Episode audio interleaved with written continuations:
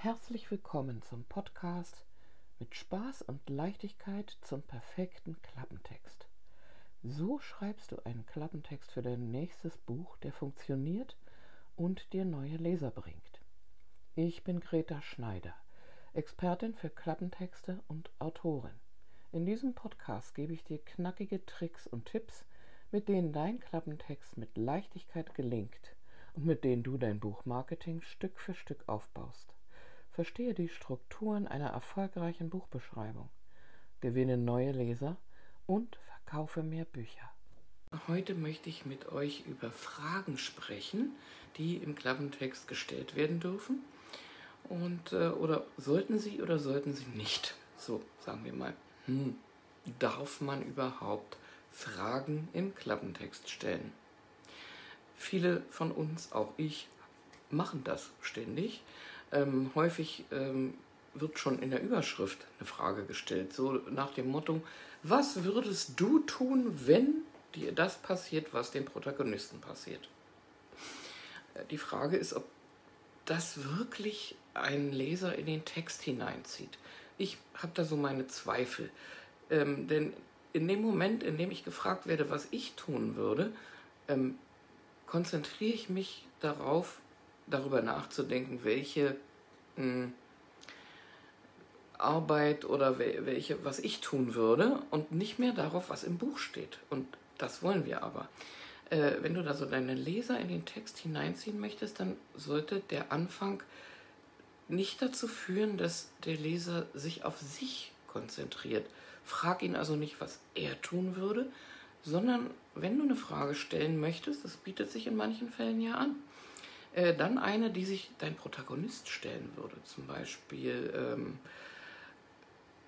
ein, sagen wir mal, ein Science-Fiction-Roman. Ähm, kann ich mit dem äh, XY-Gerät zum Mond fliegen? Diese Frage stellt sich Hans Meyer, seines Zeichens Astronaut, so in der Art. Ja, also die Frage, äh, ob man eine Frage stellen darf, würde ich mit Ja beantworten, aber typisch Juristen ähm, kommt drauf an. Also das ist die eine Sorte von Fragen, die man halt oft in der, hm, sagen wir, Headline oder im Teaser stellt und ähm, die aber dann wirklich sinnvoll sein muss. Also ich rate von diesem Was würdest du tun ab. Und ähm, dann haben wir aber noch eine zweite Sorte an Fragen, die oft gestellt werden und die kommen dann oft am Ende des Klappentextes, nämlich äh, wird Ihre Liebe der Herausforderung standhalten oder ähm, kann die, das Opfer gerettet werden? Also so in der Art, ihr wisst schon, was ich meine. Ich finde diese Fragen durchaus zulässig und sehe sie nicht ganz so kritisch wie die am Anfang. Äh, aber auch hier äh, sollte ihr euch darauf konzentrieren, eine Frage zu stellen, die nicht in jedem zweiten Klappentext vorkommt und entsetzlich langweilig ist, sondern dann wirklich Spannung reinbringen. Ja, etwas, eine Frage stellen, die der Leser gerne beantworten möchte. Und dazu muss er unbedingt auf den Kaufen-Knopf drücken und muss euer Buch kaufen, um die Antwort auf diese Fra Frage zu bekommen. Also quasi eine Art Cliffhanger. Das kann man machen. Aber oben rate ich doch eher von ab. Also hier am Anfang, die erste Zeile sollte wirklich ganz verführerisch sein und ähm, sich vielleicht wirklich mit dem Hauptprotagonisten beschäftigen und etwas möglichst Skurrilem, was ihm vielleicht passiert oder vielleicht etwas Skurrilem, was seine Eigenschaft ist. Deswegen mein Tipp, wenn du gar nicht weißt, wie du anfangen sollst, kenne ich auch, ich muss gerade auch wieder einen Klappentext schreiben, dann äh, befasst dich doch mal mit deinem Protagonisten.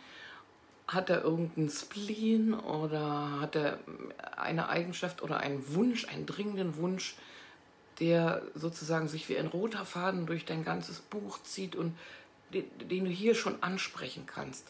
Und äh, dann schreib 10, 12 Anfangszeilen und such dir davon die beste aus. Ich schwöre dir, die Arbeit lohnt sich. Du hast wirklich mehr davon, wenn du diese äh, Anfangszeile gut hinbekommst. Denn dann hast du die Chance, dass dein ganzer Klappentext gelesen und dein Buch auch gekauft wird. Wenn du endlich deinen Klappentext mit Leichtigkeit formulieren möchtest, ohne dir jedes Mal aufs Neue darüber den Kopf zu zerbrechen, wie es am besten geht, also damit bessere Sichtbarkeit, mehr Leser, bessere Verkäufe für deine Bücher erzielen möchtest, dann besuch mich auf der Seite greta-schneider.de slash Klappentext. Ich habe dort für dich eine Checkliste hinterlegt, die dir hilft, deinen nächsten Klappentext mit mehr Leichtigkeit anzugehen. Sie ist mein Dankeschön für dein Abonnement meines Newsletters.